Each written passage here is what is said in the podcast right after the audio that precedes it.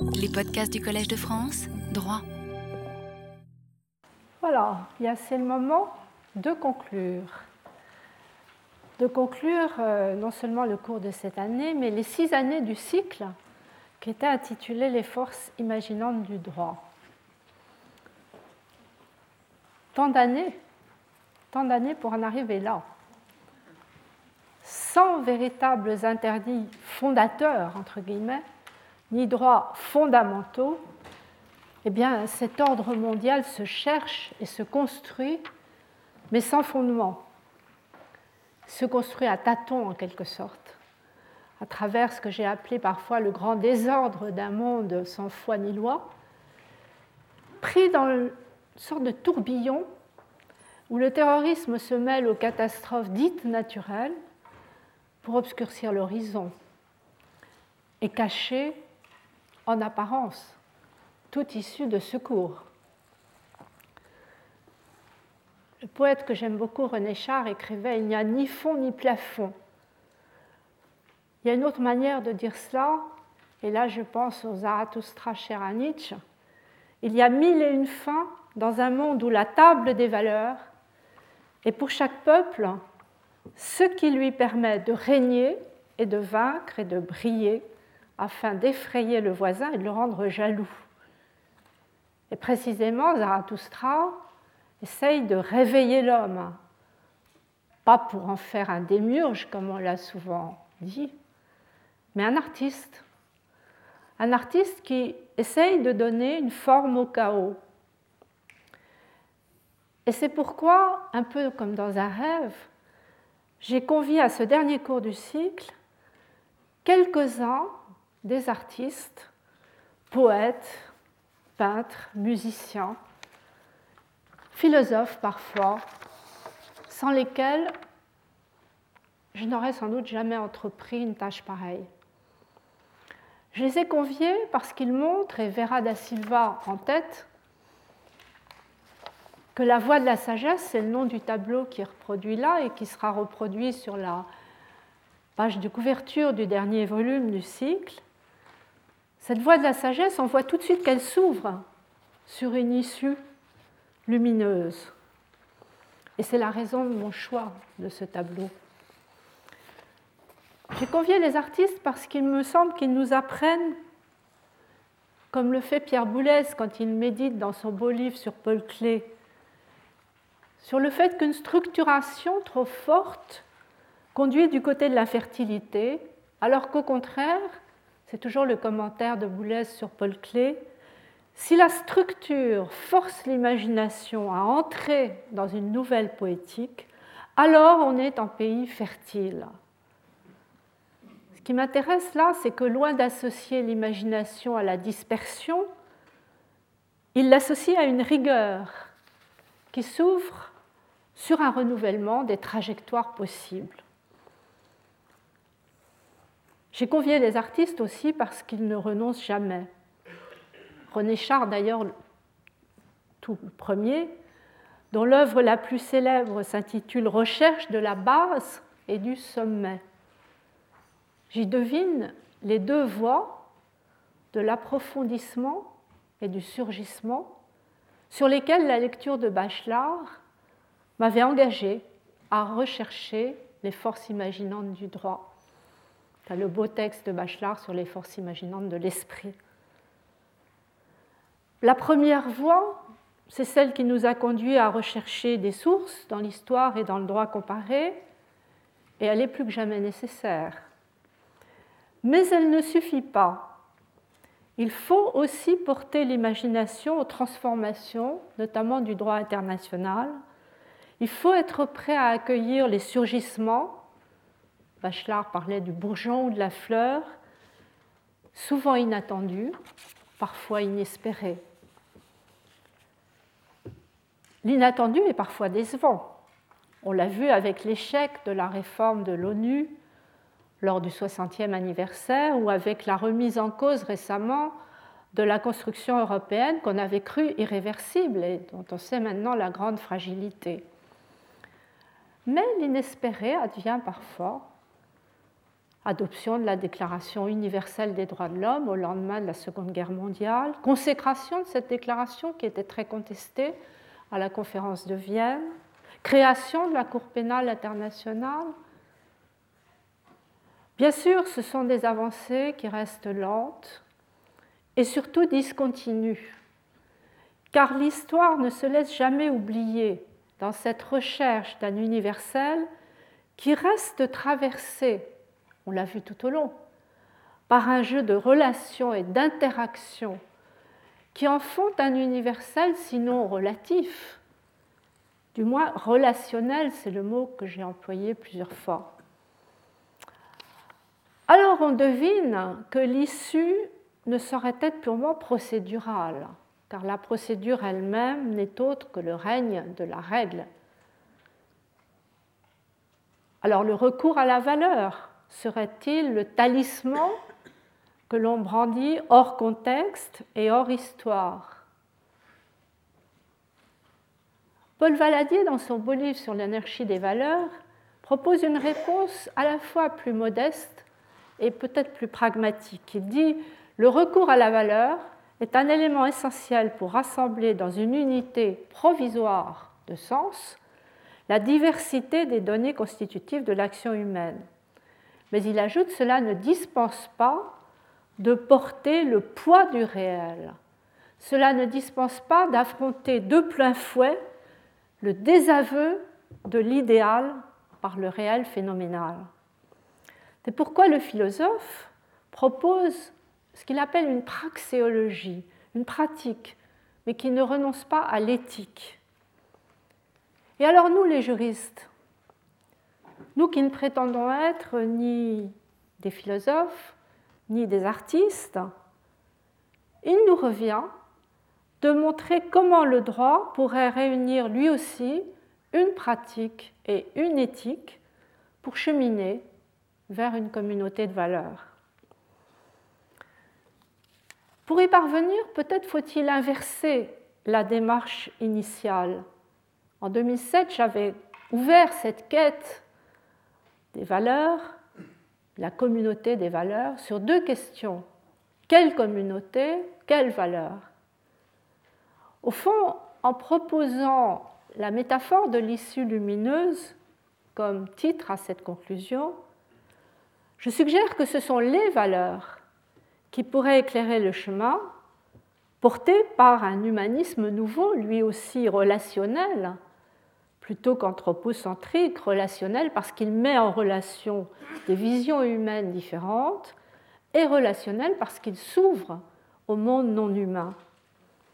Et alors c'est ce renouvellement de l'humanisme juridique qui serait la condition pour que la communauté mondiale encore en gestation surmonte la peur et ses paradoxes pour prendre en charge son destin en vue du bien commun. C'est donc autour de ces deux thèmes, un humanisme relationnel et une communauté du bien commun, que je voudrais conclure. Pour aller vers un humanisme relationnel, il faut trouver une issue, bien sûr, mais en étant conscient d'une chose, c'est que la complexité de tous ces processus que nous avons décrits tout au long du cours, elle réduit non seulement, on peut appeler la complétude des normes au sens d'un ordonnancement logique qui assurerait la prévisibilité, la fameuse sécurité des systèmes de droit, mais elle réduit aussi la cohérence des valeurs qui sous-tendent ces processus, donc la légitimité des systèmes. La complexité nous replace donc au cœur de la tragédie des trois C dont je vous avais déjà parlé. Quand un système dépasse un certain seuil de complexité, premier C, par sa structure interactive et sa dynamique instable, il ne peut être à la fois complet au sens de prévisible et cohérent au sens de non contradictoire. Alors que faire? Pour réduire l'incomplétude des normes, j'ai évoqué, c'était le deuxième volume de la série, le renouvellement du formalisme, ce que j'ai appelé le pluralisme ordonné, qui permet, en utilisant des techniques juridiques très complexes comme la subsidiarité, la marge nationale d'appréciation, l'équivalence fonctionnelle ou les responsabilités différenciées, de réintroduire le contexte national et d'articuler entre eux les différents niveaux normatifs national, régional, mondial. Oui, mais ces techniques, elles risquent d'accroître l'incohérence, elles risquent d'accroître l'incohérence en brouillant les choix de valeur. Alors pour réduire l'incohérence, que faire? Eh bien là, je pense qu'il faut aussi renouveler l'humanisme juridique en se souvenant que l'humanisation s'est faite par différenciation, la diversité des cultures est là, et que les contradictions ne se résoudront pas sur la base d'un principe fondateur unique. Même la dignité humaine a servi, on le sait maintenant, à justifier les pires excès. C'est pourquoi j'ai utilisé, tant à propos des crimes internationaux que des droits de l'homme ou des biens publics mondiaux, le terme de processus transformateur plutôt que de principe fondateur, qui semble exprimer sans doute pas une parfaite cohérence, mais l'idée qu'une signification commune peut se chercher autour de couples bipolaires, des couples comme l'égale dignité, qui privilégie une vision plurielle de l'humanité, ou le développement durable, qui ouvre l'humanisme non seulement aux générations futures, mais aussi au monde non humain. Cet humanisme nouveau, à la fois pluriel et ouvert, il n'est ni donné d'avance, ni acquis une fois pour toutes. Il suppose tout un travail de l'imagination. Je dis bien travail, ce n'est pas l'imagination au pouvoir. On sait à quelle dérive elle peut conduire. C'est l'imagination au travail. Ce travail que nous avons vu à l'œuvre et dont je voudrais vous rappeler quelques exemples.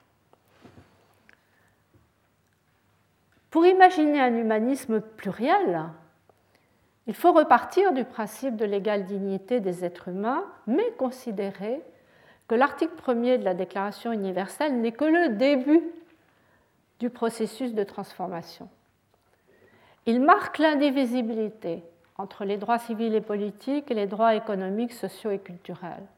Mais il laisse sans réponse la question de savoir comment concilier tous ces droits, et notamment Comment concilier l'universalisme et la diversité culturelle?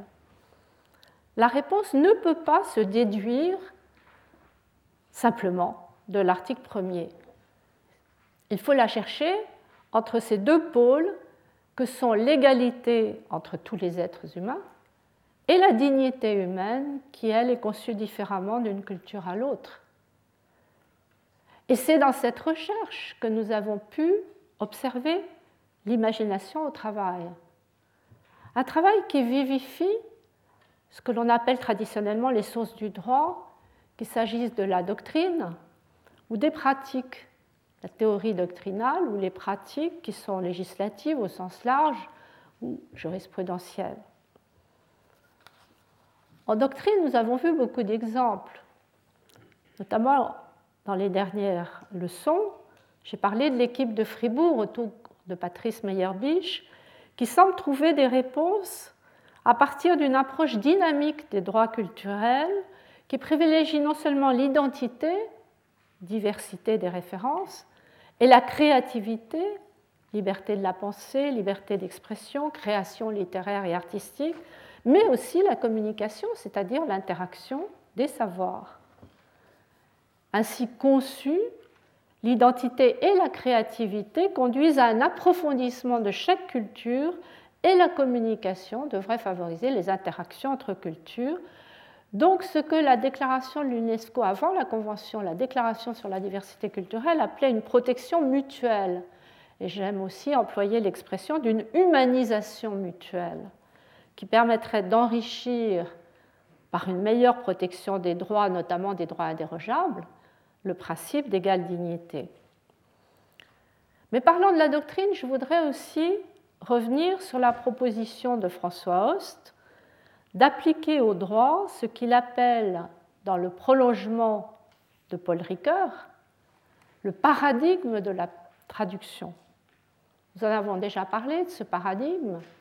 Il consiste à considérer la traduction non seulement comme un outil linguistique, mais comme un instrument politique au service d'un choix éthique. Car la traduction ne produit pas d'identité, elle produit des équivalences seulement. Autrement dit, loin de faire disparaître la diversité, elle pourrait servir de médiateur entre l'universalisme des valeurs et la diversité des cultures. En somme, il s'agirait de transposer dans le champ juridique ce que Paul Ricoeur nommait le miracle de la traduction.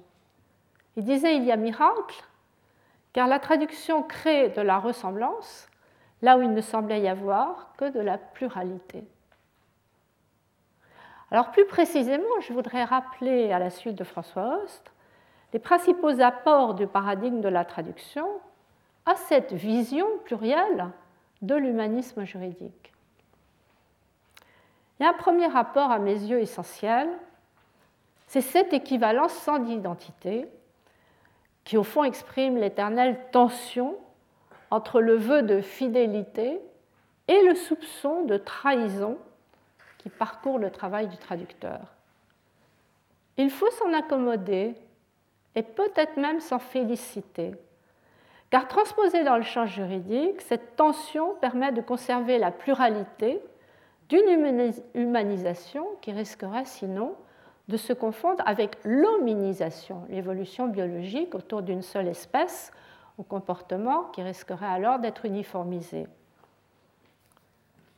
Mais il y a un deuxième apport, c'est que la traduction ne se limite pas au transfert du seul message verbal d'une langue vers une autre. Elle place ce transfert dans le contexte plus large de chaque communauté linguistique.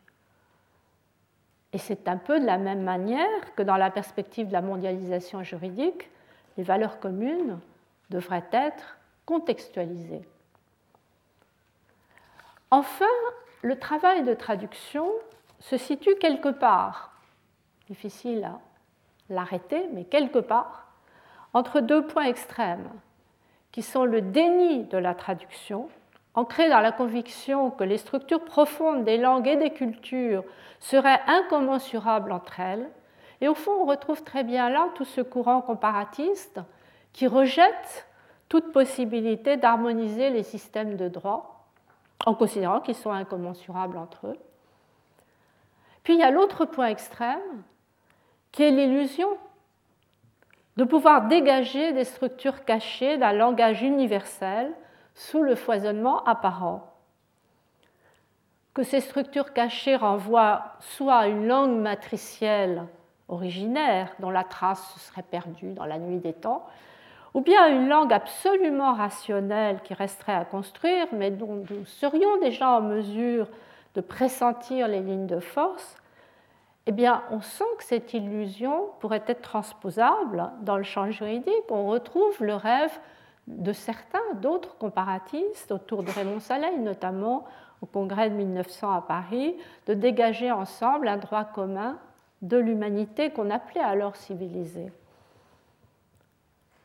Ce qui m'intéresse dans la présentation de François Host, c'est qu'il refuse ces deux visions extrêmes, pour la traduction comme pour le droit.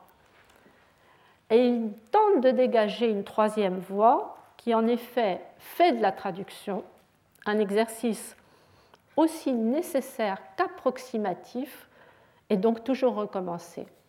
Je crois que c'est une idée juste et que c'est précisément ce travail toujours recommencé, ajustement, réajustement, que nous avons vu à l'œuvre dans les pratiques qui se mettent en place en droit écrit, mais aussi en jurisprudence, pour rendre universalisables les valeurs inscrites dans les instruments internationaux.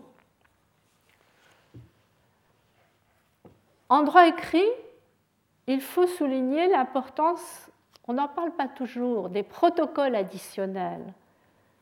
On n'en parle pas toujours alors que le rapport est souvent considérable. Prenons la Convention européenne des droits de l'homme.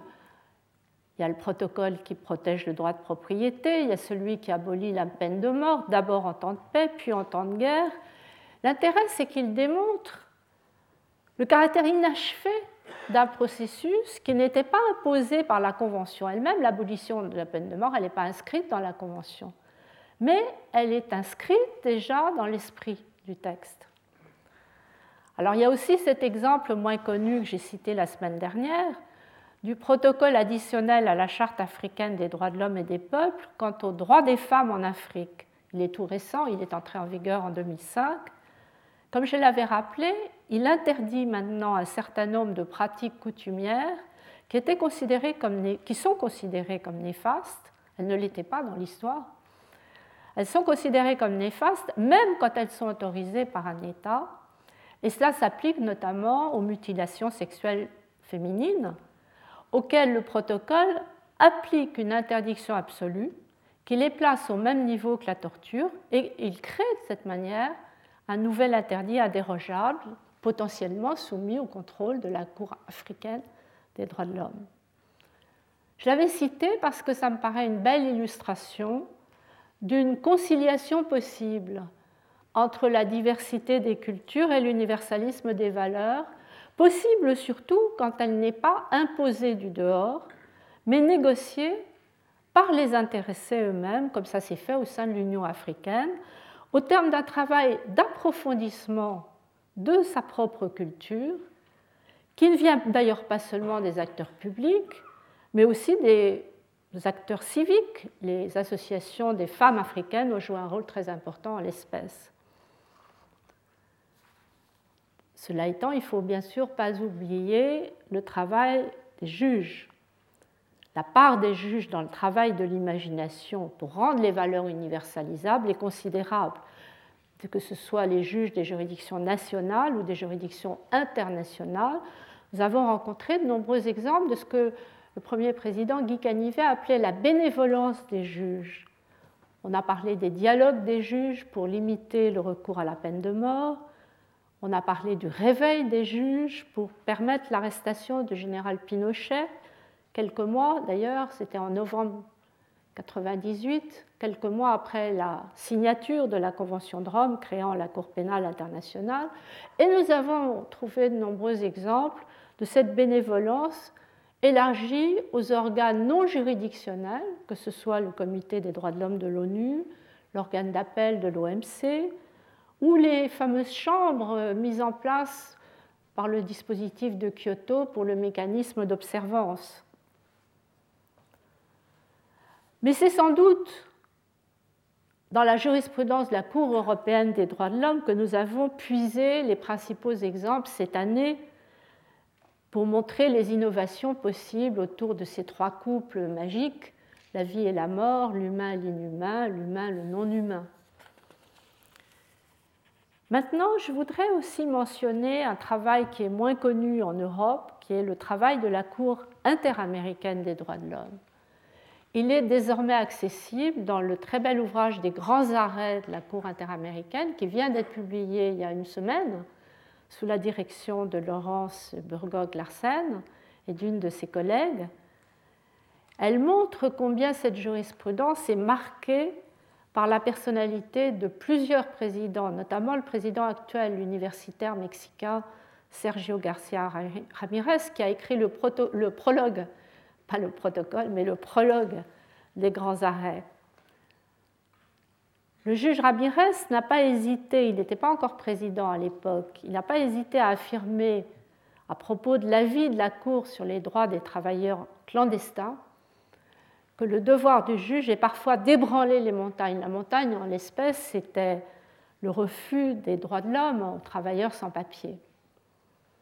C'est un avis intéressant parce qu'il a été rendu sur saisine de la Cour par le Mexique, Mexique inquiet à la suite d'une décision de la Cour suprême des États-Unis, vous avez toutes les références dans la fiche, qui préoccupait le gouvernement car elle avait jugé qu'un travailleur mexicain licencié pour avoir distribué des informations d'ordre syndical n'avait droit à aucune indemnité en raison de sa situation irrégulière. Alors, la Cour interaméricaine, elle, elle affirme que même sans papier, toute personne qui va exercer, exerce ou a exercé une activité rémunérée acquiert automatiquement la condition de travailleur et par conséquent les droits inhérents à cette condition. Elle rappelle que le principe d'égalité et de non-discrimination fait partie du droit international pénal et elle va jusqu'à dire que ce principe est applicable à tout État indépendamment du fait qu'il soit parti ou non à un quelconque traité international. C'est un principe de jus cogens. C'est un avis qui témoigne évidemment de l'audace des juges de la Cour interaméricaine, mais il faut savoir qu'il n'a modifié ni les pratiques des États-Unis, ni la jurisprudence de leur Cour suprême. On sait cette jurisprudence peu sensible au charme du droit international et on a vu tout récemment dans l'affaire Medellin, mars 2008, qu'elle avait refusé de reconnaître un effet direct à la décision de la Cour internationale de justice concernant, c'était aussi des Mexicains d'ailleurs, les droits des étrangers condamnés à la peine de mort par des juridictions américaines. Au fond, nous avons là un nouvel exemple de ce désaveu de l'idéal par le réel qu'évoque si bien Paul Valadier. Mais je dirais que ce n'est pas une raison. Ce n'est pas une raison pour dénier l'importance du travail doctrinal, législatif et judiciaire, car ce travail est nécessaire pour préparer, et c'est vrai, ça prendra du temps, beaucoup de temps, mais ce travail est nécessaire pour préparer le renouvellement de cet humanisme juridique qui deviendrait non seulement pluriel, mais qui deviendrait aussi un humanisme ouvert. Faut reconnaître que l'ouverture à la fois aux générations futures et au monde non humain n'est pas inscrite dans la conception traditionnelle de l'humanisme qui a finalement émergé et qui s'est stabilisé en Europe au cours des derniers siècles, dominant en fait tout le droit international. Comme Philippe Descola l'avait rappelé dans son ouvrage, je l'ai évoqué il y a quelques semaines au cours, ce qui a prévalu, c'est en Europe et à travers l'Europe en droit international, c'est une conception séparatiste de l'humanisme, à la fois dualiste et anthropocentrique, il la nomme naturaliste. Et il la distingue des autres conceptions qu'il étudie, lui, comme anthropologue, le totémisme, l'animisme, l'analogisme. Mais il dit aussi, et ça nous l'avons vérifié ensemble tout au long du cours, que le droit est maintenant en première ligne pour remettre en cause les certitudes de cette conception qu'il nomme naturaliste. Il y a là l'effet conjugué des découvertes scientifiques et des innovations technologiques, la pression aussi des courants écologiques et les certitudes qui nourrissaient cet humanisme juridique de séparation sont ébranlées et cet ébranlement pourrait annoncer une recomposition des valeurs conduisant vers une sorte de synthèse entre les différentes visions du monde. En effet, qu'est-ce qu'on peut observer dans le champ juridique? C'est que les pratiques actuelles maintiennent une distinction, comment faire autrement, entre l'humain et le non-humain, donc un certain dualisme. Mais ce dualisme est atténué par une relation qui semble progressivement se dégager de l'anthropocentrisme. On l'a vu pour l'animal, perçu de plus en plus comme un être sensible qui ne serait assimilable ni à une personne physique, ni à une chose. On l'a vu aussi pour la nature, qui commence à être considérée non pas comme patrimoine, mais plutôt comme bien commun. Et les précédents développements la semaine dernière sur la responsabilité nous ont montré que la notion de devoir serait peut-être mieux adaptée que celle de droit. Donc parler des droits de la nature ou des droits de l'animal crée une sorte de fausse symétrie, alors qu'il y a dissymétrie entre l'humain et le non-humain. Mais pour surmonter cette dissymétrie, l'expression de devoir est sans doute meilleure, elle permet alors de protéger le monde non humain comme les générations futures au nom de ce nouveau couple bipolaire qu'on appelle le développement durable. Nous l'avons rencontré, l'expression, notamment dans le cadre des développements sur les biens publics mondiaux. Mais je rappelle qu'avant d'être intégré au débat sur les biens publics mondiaux, l'expression de développement durable était apparue en 1987 dans le rapport de la Commission mondiale sur l'environnement et le développement. Vous savez, cette commission qui était présidée par une femme, Gro Brundtland, qui avait été ministre de l'Environnement, ce qui est un cas exceptionnel, avant de devenir Premier ministre de la Suède. Elle était convaincue de la nécessité du multilatéralisme pour interrompre ce qu'elle appelle la spirale descendante du déclin écologique, tout particulièrement dans les pays pauvres, disait-elle. Et d'emblée, Mme Brutman marque dans ce rapport que ce serait une grave erreur d'isoler l'environnement des problèmes de l'humanité.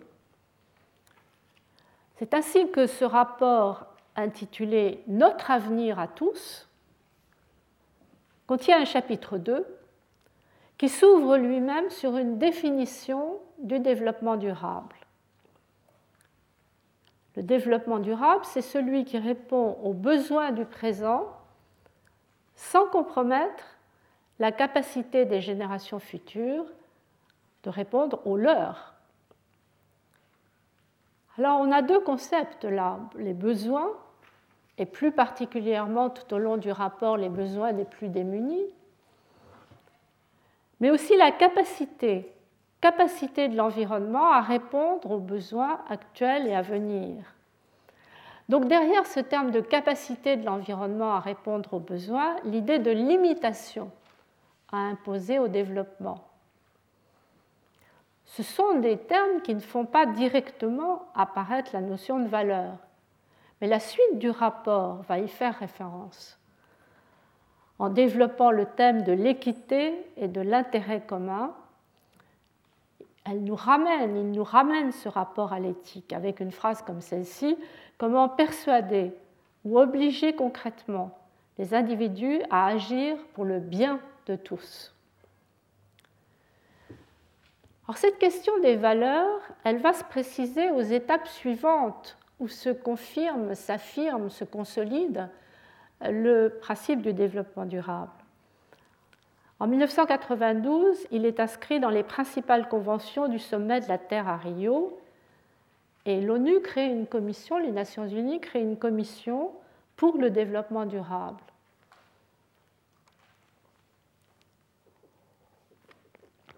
En 2002, pour son dixième anniversaire, cette commission organise le sommet de Johannesburg sur le développement durable où toute une série de stratégies vont être élaborées, notamment de façon très détaillée par un document de l'OCDE. L'OCDE, ce sont les États qui sont le plus directement concernés par ces questions, parce que ce sont les États les plus avancés. Alors dans cette stratégie, on retrouve sans surprise la plupart des thèmes que nous avons abordés tout au long du cours. Il faut relier la vision à long terme aux cibles à moyen terme et à l'action à court terme. Il faut créer des liens horizontaux entre secteurs pour coordonner l'approche du développement. Il faut enfin créer des liens spatiaux verticaux entre les niveaux local, national, mondial et établir un partenariat entre les différents acteurs. Ça, c'est 2002. Enfin, il y a 2007 2007, c'est les 20 ans du rapport Brundtland, et c'est aussi l'année où le rapport annuel du PNUD, Programme des Nations Unies sur le développement, va se consacrer au changement climatique. C'est un choix qui n'est pas neutre, car c'est un choix qui confirme, d'abord, comme le souligne Mme Brundtland, qui était invitée à faire un commentaire du rapport 2007, ça confirme que la durabilité n'est pas un concept abstrait. C'est un concept qui consiste à trouver un équilibre, en tout cas à le chercher, entre la planète et ses habitants de manière à répondre aux graves problèmes de pauvreté actuels tout en veillant aux intérêts des générations futures. Mais en même temps, ce choix pose ouvertement la question éthique, en se référant d'ailleurs au rapport de l'économiste Nicolas Stern, qui parlait des responsabilités morales, on est bien dans l'éthique, qui incombent à tout membre d'une communauté humaine unie par des liens intergénérationnels. Et même au-delà,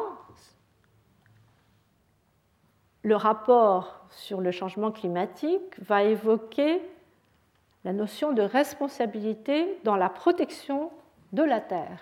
Donc responsabilité morale renvoyant à des liens intergénérationnels, mais aussi responsabilité de protection de la Terre.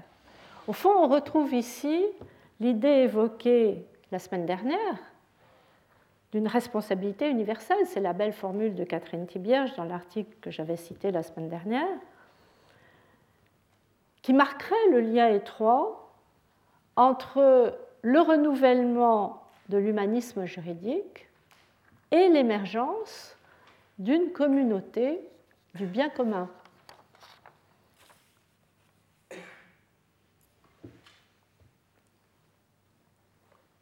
Allons-nous vers une communauté du bien commun? D'emblée, j'ai envie de dire, ce n'est pas un hasard si le rapport du PNUD sur le changement climatique fait appel à Aristote pour rappeler que ce qui est commun au plus grand nombre suscite le moins d'intérêt. Donc pas la facilité qui est en tête de ce rapport. Ce qui est commun au plus grand nombre suscite le moins d'intérêt. C'est peut-être toute la différence entre les biens et le bien. Et c'est précisément cette différence que le terme de biens publics mondiaux tente d'atténuer et que celui de développement durable tente de dépasser. Dépasser en se rapprochant des droits de l'homme, qui sont également invoqués dans ce rapport 2007. Le rapport dit, considérant que l'exposition des générations futures à des risques potentiellement catastrophiques pourrait être considérée comme contradictoire avec notre engagement en faveur de valeurs humanistes de base, il faut faire référence à la Déclaration universelle des droits de l'homme et plus précisément à l'article 3 cette fois. L'article 3, c'est tout individu a droit à la vie, la liberté et à la sûreté de sa personne. Donc en faisant référence à l'article 3, la Déclaration universelle, le rapport conclut que l'inaction face à la menace posée par le changement climatique, c'est le thème du rapport, constituerait la violation de ce droit universel. Là, je m'arrête pour dire toute la question est de savoir quel contenu nous allons donner à ce terrible droit à la sûreté. Terrible parce qu'il peut entraîner le repli sur une communauté de survie fondée uniquement sur la peur et prompte à élever les murs qui sont supposés la mieux protéger. Mais le droit à la sûreté peut aussi provoquer, tout à l'inverse, un sursaut de solidarité. Solidarité autour d'un destin que l'on sait commun et que l'on va alors essayer de construire comme tel. Et au fond, on a là les deux possibilités de cette communauté mondiale, communauté de survie ou une communauté du bien commun, la peur ou la solidarité. La communauté de survie, je l'avais évoquée à la fin du cours sur les acteurs et la refondation des pouvoirs, c'est dans le volume 3 de la série, à la fin, où j'explorais la question d'un nouveau contrat social. Beaucoup d'auteurs écrivent maintenant sur cette idée. J'avais souligné la difficulté d'une transposition du contrat social à une échelle mondiale où sûreté, sécurité et répression deviendraient impossibles à dissocier d'une sorte de guerre civile mondiale, expression reprise par beaucoup d'auteurs, qui prend une singulière actualité, on le sait, depuis les attentats du 11 septembre. Donc j'y voyais le risque dans ce nouveau contrat social qu'un tel contrat total, car étendu à toute la planète, nous conduise vers des pratiques totalitaires, celles d'une communauté de survie conçue seulement comme une réponse à la peur des dangers qui menacent le monde. Et alors, je suggérais de faire une distinction sur laquelle je voudrais revenir maintenant entre différents types de peurs. Il y a la peur de la catastrophe, des risques majeurs, et puis il y a la peur de l'autre, celui que l'on considère comme l'ennemi. Ce n'est pas la même chose. La peur de la catastrophe, ou plus largement des risques planétaires, c'est sans doute un des facteurs de cohésion les plus forts, qui incite à ce réalisme cosmopolitique que défendent divers auteurs, notamment Ulrich Beck. Oui, mais précisément parce qu'elle se fonde sur des interdépendances qui sont déjà très réelles et qui se développent en même temps que les technologies dans des domaines qu'on a vus, l'environnement, les biotechnologies, les technologies de l'information, cette conception n'a pas besoin d'un contrat social. Elle renvoie directement à ce bien commun qui relierait les biens publics mondiaux, les droits de l'homme et les crimes internationaux dans les cas les plus graves. En revanche, l'autre peur, la peur de l'autre, qui sépare les communautés en les dressant les unes contre les autres, eh bien elle, elle exclut l'idée même de communauté mondiale, car elle implique une frontière au propre et au figuré entre le dedans et le dehors. C'est cette peur qui incite à construire tous ces murs de la peur qui ont jalonné l'histoire. Les exemples sont célèbres, la Grande Muraille de Chine, l'Imès romain, mur d'Adrien, puis de Trajan. On en trouve des vestiges, on en trouve des vestiges dans les îles britanniques, mais aussi au bord du Danube ou du Rhin. Quand il s'interroge, après beaucoup d'autres, sur la chute de l'Empire romain, L'historien italien du droit Aldo Chiavone, qui vient de publier un beau livre sur la chute de l'Empire romain qui s'appelle L'histoire brisée, suggère un lien entre la construction des murailles et cette incapacité des Romains de l'époque à penser d'autres horizons et un autre avenir, à renouveler leurs pensées. Mais les murs, on le sait maintenant, finissent toujours par tomber. N'oublions pas que la chute du mur de Berlin a ouvert la voie de l'actuelle mondialisation. On la date en général de 1989. Même s'il y a là un paradoxe, c'est que plus les échanges se multiplient, plus les sociétés se rapprochent, plus on voit localement fleurir ce que Serge Sur, dans un beau livre qui vient de paraître sur les murs, ces rubans de béton, ce qu'il appelle ces rubans de béton ou de métal sur toute la planète. Plus les échanges se multiplient, plus les sociétés se rapprochent, plus on voit se construire ces murs. Il s'agit moins de séparer deux puissances ennemies pour résister à une invasion militaire que d'empêcher ou de filtrer des échanges entre des communautés humaines. humaines mais sans véritablement garantir la sécurité. Alors je ne vais pas reprendre tous les exemples du livre, vous avez la référence dans la fiche, ils en donnent une petite dizaine, j'en ai retenu trois. En notant au passage qu'en général, on évite de qualifier ce genre de construction de mur, on utilise des périphrases. Alors on utilise par exemple entre l'Israël et la Cisjordanie l'expression de clôture de sécurité. C'est un exemple qui est particulièrement important, y compris pour nous les juristes, car la question de la construction de cette clôture de sécurité a été portée devant la Cour internationale de justice. Vous avez la décision là aussi indiquée, qui a requalifié d'ailleurs la clôture de mur et qui l'a déclarée contraire au droit international dans un avis qui est seulement consultatif, mais qui mérite d'être cité dans sa motivation.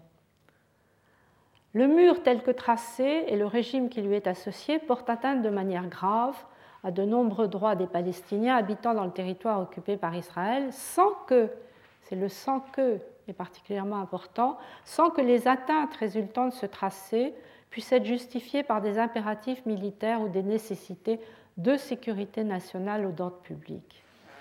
La construction d'un tel mur constitue dès lors une violation de diverses obligations en vertu des instruments internationaux euh, applicables.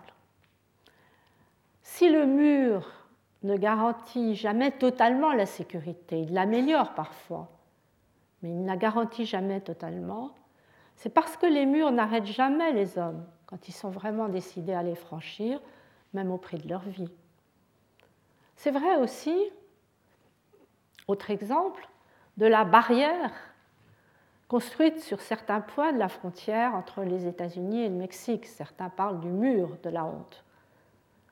On sait que depuis 2006, ce mur a été renforcé encore. Officiellement, c'est dans le cadre d'une stratégie antiterrorisme. Mais en pratique, c'est surtout dans le but de tarir les flux des candidats à l'immigration pour raisons économiques. On a donc ce paradoxe extraordinaire que dans le grand marché nord-américain qui s'appelle l'ALENA, les marchandises circulent librement mais les hommes sont refoulés. En Europe, la situation est un petit peu différente, mais elle est paradoxale aussi à sa manière. Bien sûr, l'Union européenne, c'est une différence avec l'ALENA et sans frontières intérieures. Et les ressortissants communautaires circulent librement. Mais l'Europe, elle se transforme en forteresse aux frontières extérieures. Et il y a même une tendance à durcir à renforcer donc la forteresse, à durcir la législation. Vous savez que le Parlement européen devra donner un accord en juin prochain, tout prochainement, sur un projet de directive concernant les immigrés clandestins. Et il envisage de durcir encore le texte pour autoriser la rétention des clandestins pour une durée qui est qualifiée de temporaire, qui serait non plus de six mois comme le propose la Commission, ce qui est déjà long, mais qui serait porté à 18 mois. On va voir ce qui est finalement voté le mois prochain. Et pourtant, il y avait eu en 2004 un très beau discours de Kofi Annan devant le Parlement européen pour essayer de marquer l'importance, le rôle bénéfique des migrants en Europe, en disant si les migrants ont besoin de l'Europe, l'inverse est également vrai. Il avait eu de belles phrases, une Europe fermée serait plus faible, plus pauvre, plus vieille. Une Europe ouverte sera plus riche, plus forte, plus jeune. Et il avait conclu, les migrants sont une partie de la solution et non une partie du problème. On voit donc comment la peur conduit tout droit au paradoxe et du paradoxe à l'impasse. Alors que la peur des risques et des catastrophes réunit les communautés nationales devenues interdépendantes favorise l'émergence d'une communauté mondiale, la peur de l'autre, en opposant les communautés nationales, les fragilise et retarde la construction d'une communauté mondiale. Et pour éviter l'impasse, il reste à convaincre les responsables politiques qui sont sensibles à l'opinion, elles-mêmes très inquiètes il reste à les convaincre que l'éthique de la peur sera toujours insuffisante si elle n'est pas complétée, renforcée, étayée par une éthique de la solidarité qui impliquerait le désir d'un destin commun. Et c'est ça que j'appelle une communauté de destin. Si j'ai repris cet exemple des migrations, c'est qu'il illustre très bien la difficulté mais aussi la nécessité de surmonter la peur de l'autre pour bâtir cette communauté de destin qui est sans doute, de façon très réaliste, notre meilleure chance de survie. Alors c'est ce que tente de montrer un groupe de travail qui avait été constitué en novembre 2006 sur la gouvernance mondiale, groupe créé par la direction, groupe créé en France, par la Direction générale de la coopération du développement au ministère des Affaires étrangères. Or, ce groupe vient de terminer une étude qui va être prochainement publiée, je vous ai donné la référence là aussi, dont le titre est déjà tout un programme, Par-delà les peurs, construire une gouvernance mondiale des migrations. Alors l'étude démarre sur les statistiques qui démontrent la mobilité croissante des personnes. Et elle appelle non pas à l'abolition des droits souverains des États, ce serait à la fois irréaliste et dangereux, mais à un encadrement mondial multilatéral qui devrait s'opérer, disent les rédacteurs, dans la perspective des biens communs de l'humanité, on les retrouve ici. En même temps, il y a des réponses très concrètes à une série de problèmes. Par exemple, le problème est de savoir comment surmonter le blocage actuel de la Convention internationale des Nations unies sur l'immigration, qui a été adoptée déjà en 1990, mais qui est boudée par la plupart des États occidentaux et notamment par les membres de l'Union européenne. Alors là, le rapport préconise notamment une charte des droits et obligations relatifs à la migration. C'est un peu différent de l'idée de la Convention. Au fond, on a une sorte de lointain écho à l'hospitalité universelle que Kant rattachait à son droit cosmopolitique, en la limitant, il est vrai, au droit de ne pas être traité en ennemi. Mais c'est beaucoup plus concret cette fois. Il s'agirait de construire ce que cette étude appelle un droit à la mobilité un droit à la mobilité pour exprimer une solidarité mondiale en la plaçant très concrètement au confluent des intérêts des uns et des autres, les intérêts des migrants, des États d'origine et bien sûr aussi des États d'accueil. Alors ils utilisent cette formule inspirée, vous savez, là, par la mode économiste du gagnant-gagnant, mais à trois branches, gagnant, gagnant, gagnant. C'est-à-dire tous les partenaires seraient gagnants, les migrants, les États d'origine et les États d'accueil. Dans cette perspective, ce que l'étude propose de faire, c'est d'activer le Forum mondial sur la migration et le développement, qui a été créé à Bruxelles en juillet 2007. Comment l'activer?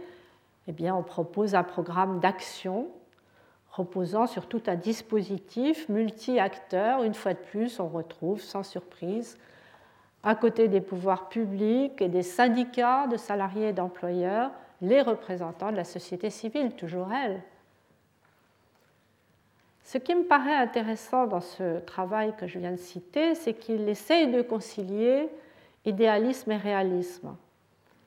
Car les auteurs sont très conscients du fait qu'un travail très long est encore à faire ils sont conscients, et je crois qu'il faut l'être, du fait que la solidarité mondiale n'est pas spontanément ressentie comme telle. Et ils sont conscients du fait que le bien commun ne peut pas être imposé par de simples dispositifs juridiques. Comment les imposer ensuite et comment les mettre en application, surtout? Le bien commun, ben, il se cherche. On l'a vu tout au long de ce cours, et bien au-delà du problème des migrations. Il se cherche à travers des dispositifs juridiques, mais aussi économiques et politiques, qui parfois convergent, mais souvent divergent. Donc il faut des espaces de négociation. Et ces espaces, on en a rencontré beaucoup. Ce sont tous ces forums et autres lieux d'interface divers acteurs ont l'occasion de se rencontrer pour imaginer et pour préfigurer, au fond, cette future communauté mondiale. Alors, au fil des négociations, on entrevoit bien comment l'action en responsabilité pourrait devenir une véritable action en solidarité, ce dont j'avais parlé la semaine dernière à la fin du cours. Et l'on entrevoit aussi comment le droit pourrait nourrir l'idée de bien commun, nourrir en lui donnant substance, en lui donnant contenu, notamment à travers ces processus transformateurs que nous avons étudiés tout au long, les crimes à vocation universelle, les droits fondamentaux, et enfin les biens publics mondiaux.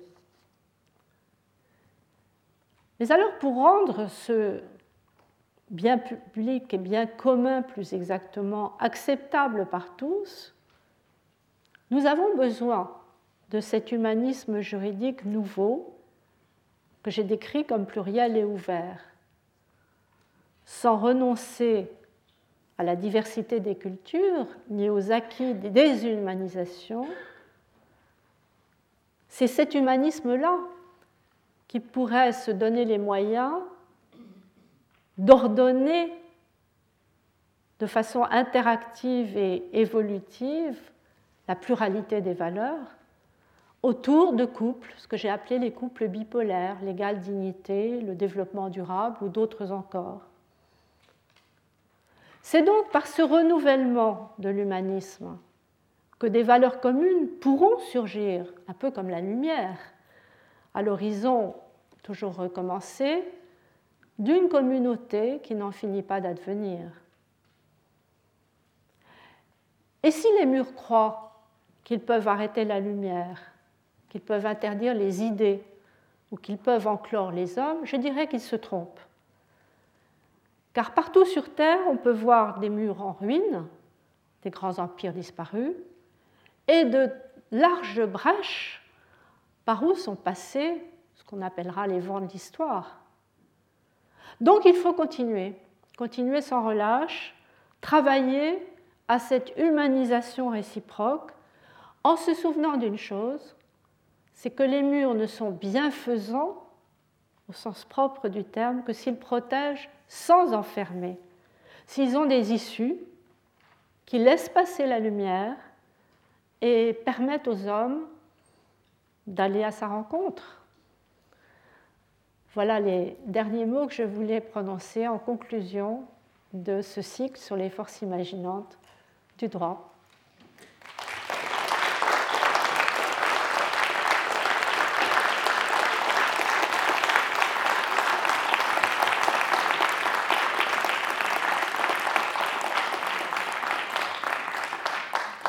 J'ai encore des informations à vous donner, car les jeux d'ombre et de lumière ne s'arrêtent pas avec la conclusion du cours, ils vont continuer avec les séminaires. Donc nous aurons le mercredi 4 juin le séminaire sur le terrorisme qui s'intitule Typologie du terrorisme et communauté avec un S entre parenthèses de valeur.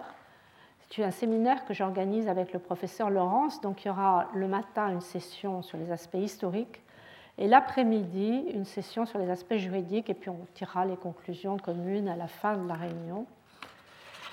Et il y aura le mercredi 25 juin un autre séminaire interdisciplinaire avec le professeur Guenry sur les biens publics mondiaux, catégories économiques et ou juridiques. Donc chaque fois, nous reposerons de façon peut-être encore plus concrète, les questions qui ont jalonné le cours.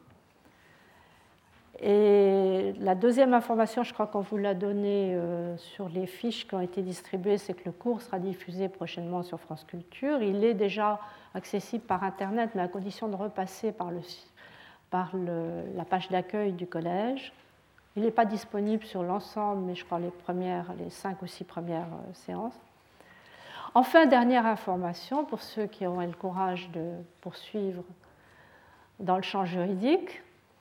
Le cours de 2009 commencera sans doute fin janvier et portera sur un des points noirs j'ai évoqué, mais je voudrais vraiment aborder de fond cette fois. Je l'ai appelé Liberté et sûreté dans un monde dangereux. Ce sera une manière d'aborder à la fois du point de vue national, européen et international, des questions comme la dangerosité et puis bien sûr la liberté et la sûreté. Voilà la suite du programme.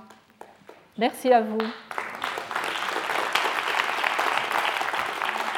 Retrouvez tous les podcasts du Collège de France sur www.collège-de-france.fr.